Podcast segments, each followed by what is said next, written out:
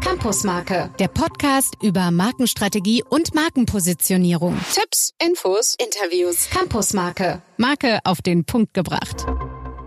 Herzlich willkommen zu einer neuen Episode von Campusmarke, eurem Podcast, der alle Markenthemen auf den Punkt bringt. Mein Name ist der Henrik und ich grüße euch wie immer aus München und mein Gruß geht auch an meinen Kollegen den Günther. Hallo, grüß dich. Also, grüß Gott. Ich bin auch dabei, wie immer, mit Freude. Worum soll es heute gehen? Ähm, heute kümmern wir uns mal um ein besonderes Thema der Marken, des Markenbereiches und zwar, welche Bedeutung es hat, dass Technologien zu Marken entwickelt und aufgebaut werden und welche Potenziale dahinter liegen.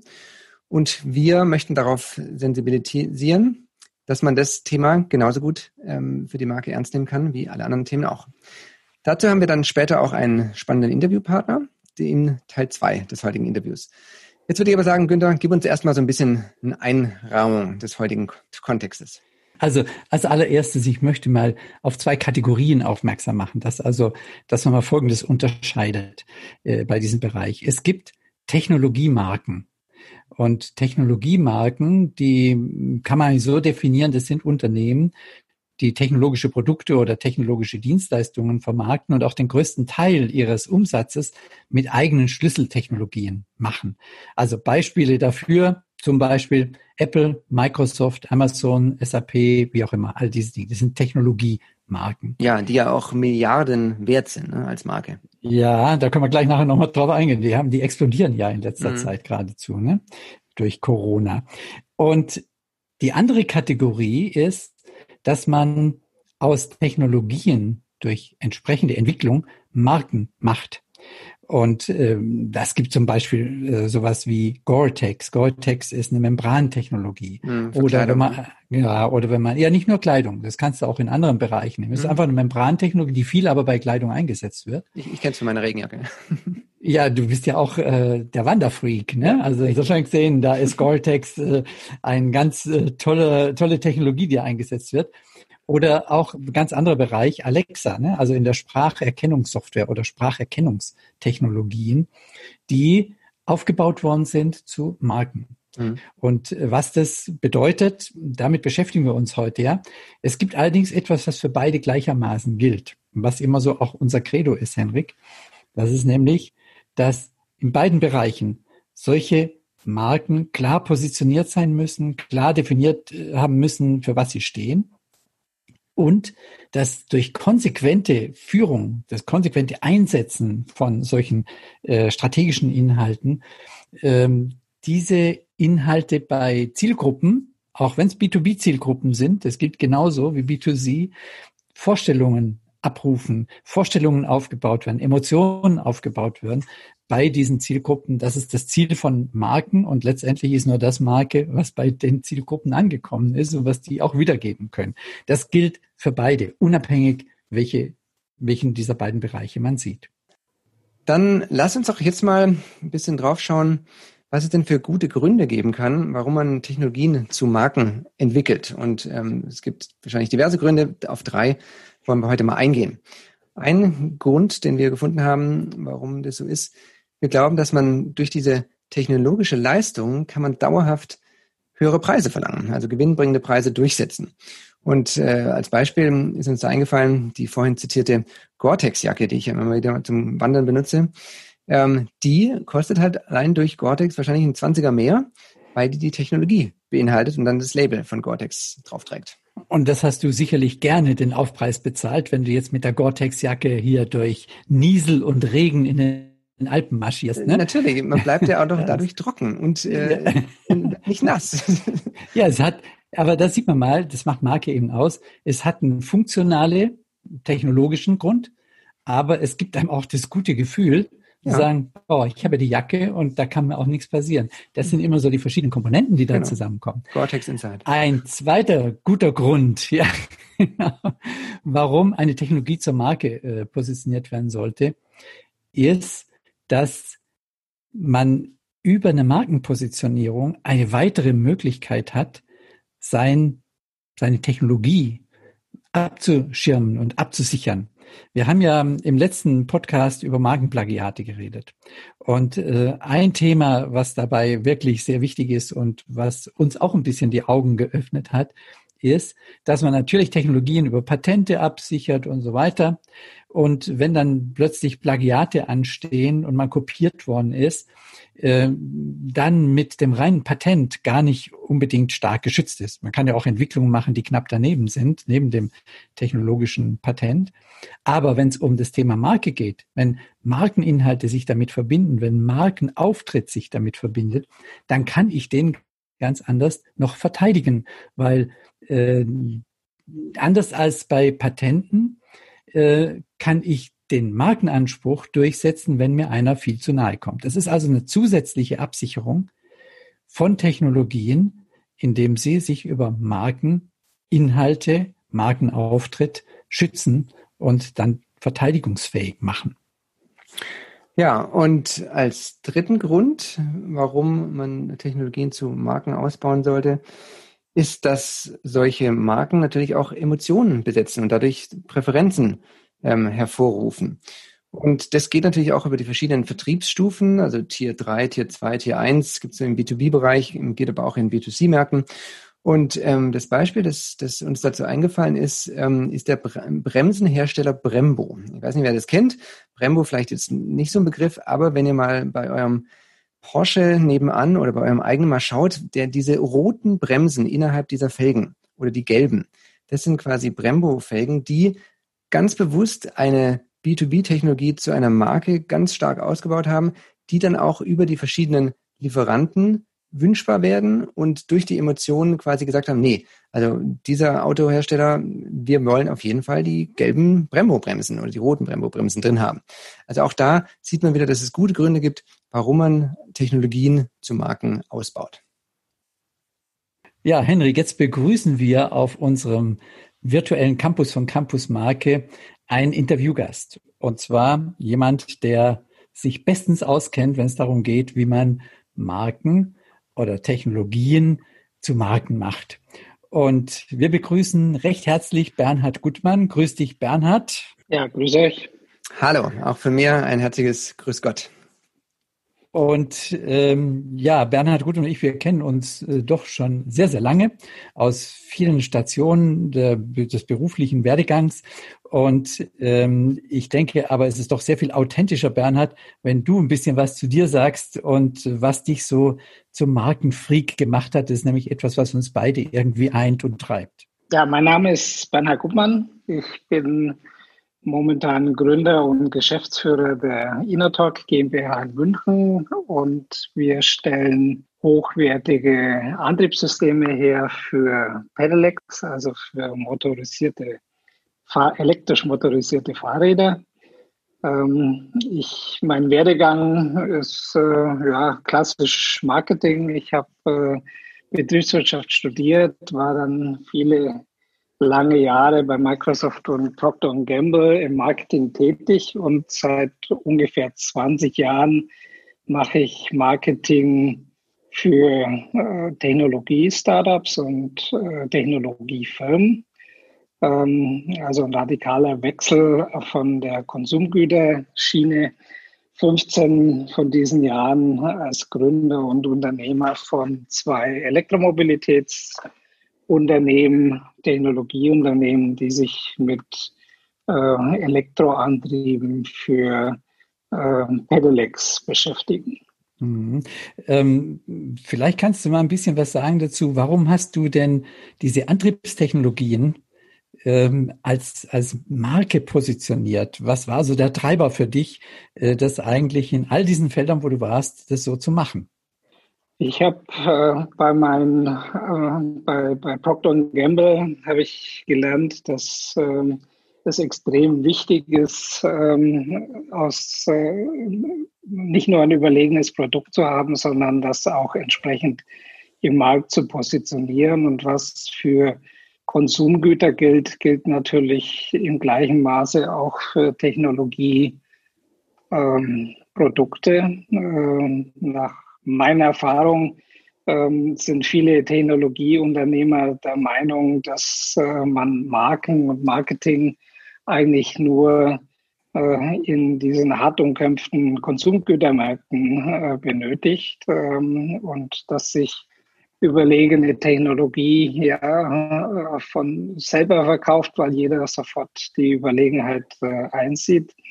Aber ähm, gerade im Technologieumfeld ist es extrem wichtig, von Anfang an äh, den, den USP und den Benefit der Technologie im Markt zu, zu etablieren, weil auch da der Wettbewerb äh, der gleiche ist. In unserem Fall äh, zum Beispiel äh, heißt, heißt der Marktführer Bosch und äh, ich, aus meiner Erfahrung ähm, haben die äh, es geschafft, als äh, Latecomer, also als, als äh, Späteintreter in den Markt, den Markt komplett für sich in Anspruch zu nehmen, einfach weil sie eine überlegene Marke haben und dieses Instrumentarium äh, aus Technologie eine Marke äh, zu machen, perfekt beherrschen. Mhm. Und in, in so einem Markt kann man nur mit einer Technologie nicht überlegen. Also man muss auch als kleiner Hersteller, als Wettbewerber immer versuchen, äh, eine eigene Marke zu etablieren und den USP entsprechend zu positionieren. Ja, ist ja auch ein Thema, das bei den anderen Episoden bisher immer ganz große Rolle gespielt hat. Was mich jetzt interessieren würde, Bernhard, so die von der Bedeutung her, wenn die Markenpositionen Inhalte, ähm, welche Wirkung haben die denn bei euch oder bei dir ins in Unternehmen rein, also quasi nach innen gerichtet. Was ist denn da deine Erfahrung? Letztendlich ähm, äh, ist, ist, ist es egal, ähm, äh, ob, ob eine Marke nach innen oder nach außen wirkt. Ähm, genauso wichtig äh, wie ähm, die Marke jetzt für Kunden oder Lieferanten oder äh, Investoren ist, ist es sind natürlich auch für Mitarbeiter und für die internen Strukturen, weil ähm, jeder versucht, sich mit einem, einem überlegenen Produkt zu, zu identifizieren und, und ähm, je besser man schafft, als, als Unternehmen eine Marke zu etablieren und die sowohl intern als auch extern zu positionieren, desto einfacher ist es, äh, die Mitarbeiter zu gewinnen fürs Unternehmen. Also man hat auch Vorteile beim Recruiting, aber auch Mitarbeiter, die man hat, äh, für, für das Produkt, für das Unternehmen zu begeistern und ähm, dann entsprechend auch zu motivieren. Mhm. Jetzt hast du schon wichtige Zielgruppen eben erwähnt. Ähm, als weitere Zielgruppe fallen mir dann immer noch so Investoren und, und andere Stakeholder ein. Und du hast ja vorhin erwähnt, mit dem Bereich Startup bist du schon seit vielen Jahren aktiv. So, welche Rolle spielt denn so die Wahrnehmung der Marke genau für diese Zielgruppe Investoren und Stakeholder, um da interessant zu sein?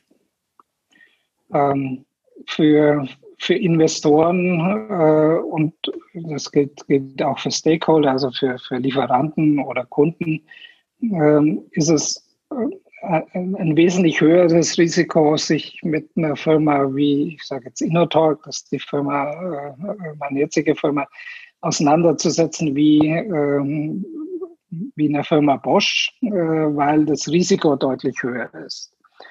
Und ähm, je mehr man schafft, äh, das Produkt, das man vermarktet und das man ja auch den Investoren verkauft, äh, äh, als, als mit, mit einem äh, überlegenen USP als, als Marke zu, zu positionieren, desto mehr Sicherheit gibt man äh, diesen Stakeholdern, die richtige Entscheidung zu treffen.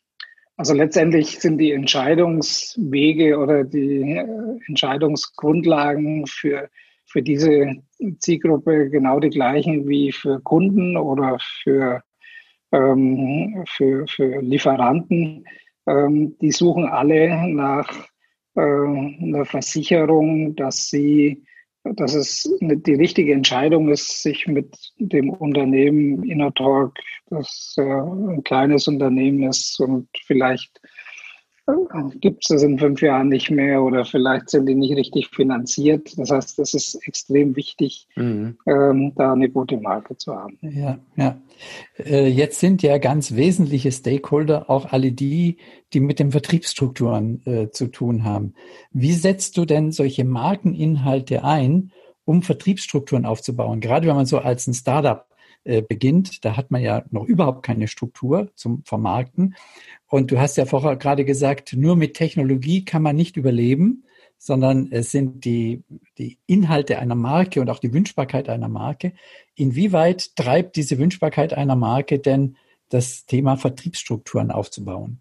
Im Kern äh, läuft es immer auf das Gleiche heraus. Ne? Also äh, ein Vertriebspartner, der hat ja auch ein Interesse dran, ähm, mit dem Produkt, äh, das er vertreibt oder das er irgendwo bei Kunden positioniert, erfolgreich zu sein. Und ähm, auch der braucht die, die Sicherheit, dass äh, jetzt die Wahl für Innotalk oder für das Technologieunternehmen die richtige ist.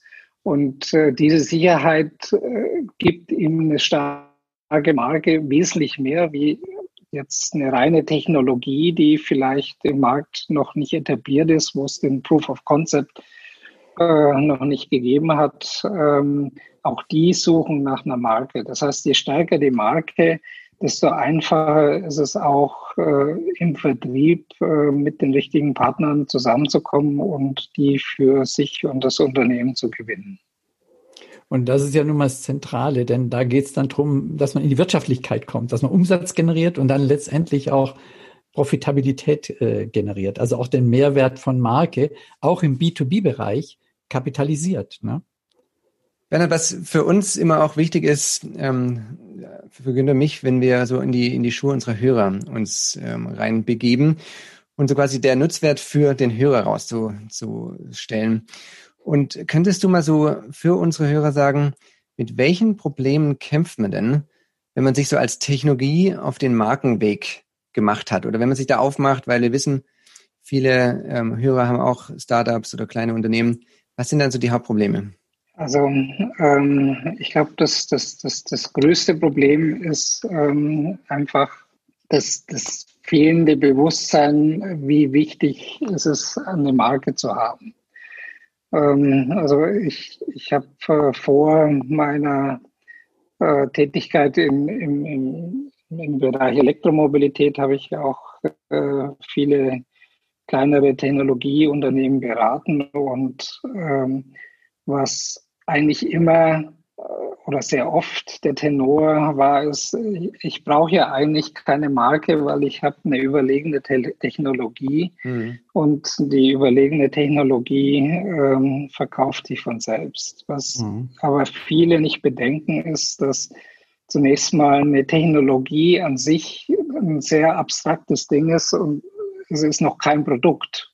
Ja?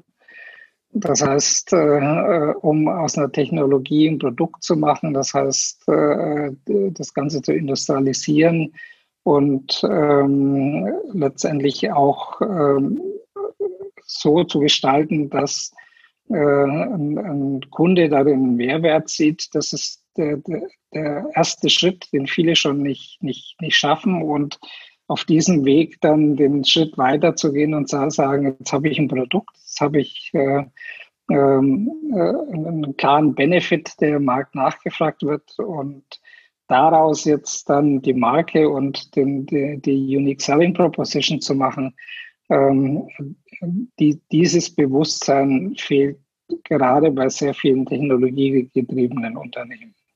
Ja, das ist ja so das Thema dass Ingenieure häufig gerne das entwickeln, was sie gerne entwickeln wollen und dann sagen, na gut, und dann wird es irgendwie verkauft werden. Marketing, Verkauf mal. Und das ist ja, finde ich, auch so eine große Leistung äh, bei Bosch, äh, wie die das in äh, dem ähm, Home-Segment, also äh, alles, was mit Heimwerken zu tun hat, äh, geschafft haben, dass die angefangen haben, Technologien zu entwickeln, die sich auf den Nutzen der Zielgruppen ausrichten.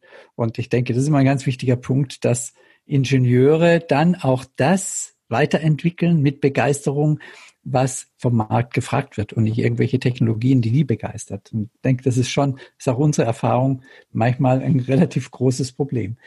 Wenn man jetzt äh, mal aus deiner Sicht sieht, was würdest du denn unseren Hörern so sagen? Was sind die drei wichtigsten Maßnahmen, um aus einer Technologie eine Marke zu machen? Du hast viele solche Entwicklungen gemacht. Was kannst du denen denn raten? Also ich glaube, die wichtigste Maßnahme ist überhaupt erstmal ähm, die Relevanz der Technologie für den Markt beziehungsweise für den Kunden zu ähm, identifizieren. Ne? Weil, weil eine, eine, Technologie an sich ähm, äh, gibt noch keinen Nutzen für, für, für, für ähm, den, den Kunden und diese Relevanz ähm, festzustellen und zu identifizieren, ist der wichtigste Schritt. Und äh, wenn, wenn, wenn man das ähm, identifiziert hat, wenn man sagt, okay, ich habe eine Technologie, da wird es eine Nachfrage dafür geben, die wird dem Markt und dem Kunden ähm, einen Benefit und, und ein Alleinstellungsmerkmal geben, dann äh, muss als nächster Schritt wirklich äh, eine, ein geplanter Prozess erfolgen, mit dem man aus dieser Technologie ein Produkt und dann letztendlich die Marke macht. Also letztendlich ist, ist, ist eine Marke eine Entwicklung äh, fast vergleichbar mit der Entwicklung von einem Elektromotor oder von äh, einem, einem Controller oder irgendeinem anderen Produkt. Ähm, man muss sich wirklich jetzt mal technisch gesprochen am Anfang wirklich ein Pflichtenheft überlegen äh, und äh, davon ausgehend äh, systematisch den Prozess planen, bis man äh, die Marke ähm, definiert äh, hat und das dann auch äh, Internet oder Werbung oder wie auch immer umsetzen kann. Ja, und jetzt hast du eine wunderbare Begründung gegeben, warum man über Markentechnik redet. Ne? ja, ich finde das ein ganz toller Gedanke. Sein. Genauso wichtig wie die technologische Entwicklung ist die Entwicklung der Markentechnologie sozusagen. Und äh, finde ich sehr einprägsam. Prima. Gut, dann wollen wir noch am Ende dir die Chance geben oder den Hörern besser gesagt die Chance geben. Wenn jetzt jemand sagt, das, was du jetzt heute uns äh, geteilt hast, da würde ich gerne mal mit näher einsteigen und Kontakt mit dem Bernhard aufnehmen. Welche Kontaktmöglichkeiten können wir denn ähm, veröffentlichen, um mit dir in näheren Austausch zu gehen? Ja, am, am einfachsten äh, geht das über äh, LinkedIn. Ähm, ich, äh, da kann man mich eigentlich jederzeit äh, sehr gut erreichen ähm, oder über ganz normal E-Mail. Ähm, und ich äh, werde auch äh, mich unmittelbar oder werde auch unmittelbar da, äh, darauf antworten. Super. Wir verlinken es natürlich auch nochmal wie immer unter campusmarke.de in den Show Notes. Da setzen wir den Link zu deinem ähm, LinkedIn-Profil rein.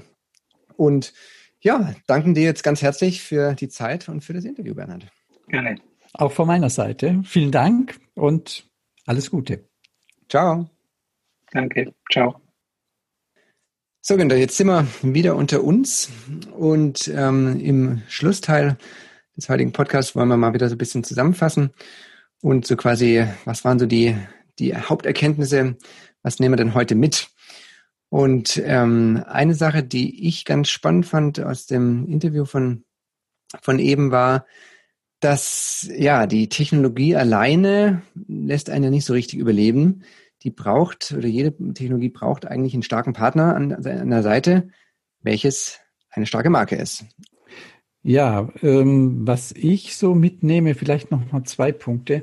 Einmal diese Wirkung nach innen von Marke mhm. äh, und da vielleicht auch ganz besonders, dass Markeninhalte die Ingenieure auch etwas diszipliniert, nämlich technologisch in die Richtung zu entwickeln und zu denken, was am Markt auch ein, ein Bedarf äh, deckt, ne? Und nicht, mhm. wie das manchmal das Entwicklungswesen, ne? Genau, wie das mhm. bei Ingenieur manchmal so ist. Selbstverliebt, tolle Technologie, aber wie wird es jetzt vermarktet? Ne? Mhm. Also das ist ein wichtiger Punkt nach innen. Und vielleicht mal nach außen gerichtet, ähm, und da komme ich dann doch nochmal auf unseren, auf unsere letzte Episode Nummer 60 zurück. Äh, ich finde, das ist schon auch ein ganz starker Punkt, dass eben Markeninhalte eine Technologie noch ganz anders schützen als nur Patente alleine. Weil Markeninhalte kann man noch ganz anders verteidigen. Und äh, da geht es dann über Gebrauchsmusterschutz und äh, über, über Marken. Äh, die äh, abgegrenzt sind von anderen, die auch deutlich abgegrenzt sind, sodass man das nicht ohne weiteres äh, durch andere besetzen kann. Also man hat eine zusätzliche Verteidigungslinie für seine äh, Technologie. Und das sind, denke ich mal, drei so Learnings, wie es so schön heißt, die wir auch aus der heutigen äh, Podcast-Episode mitnehmen und was für uns so irgendwie markant war. Prima. Gut, dann soll es an dieser Stelle das gewesen sein für die heutige Episode. Wir danken fürs Zuhören. Schön, dass ihr wieder dabei wart. Ähm, wie immer gibt es alle Links und Shownotes auf campusmarke.de, unserem ähm, Blog zum Podcast. Schaut da mal vorbei. Da könnt ihr euch auch in unseren Newsletter eintragen. Und dann sage ich Günther, bis zum nächsten Mal. Tja, bis zum nächsten Mal und alles Gute. Man hört sich. Ciao. Tschö. Campusmarke, der Podcast über Markenstrategie und Markenpositionierung. Tipps, Infos, Interviews. Campusmarke, Marke auf den Punkt gebracht.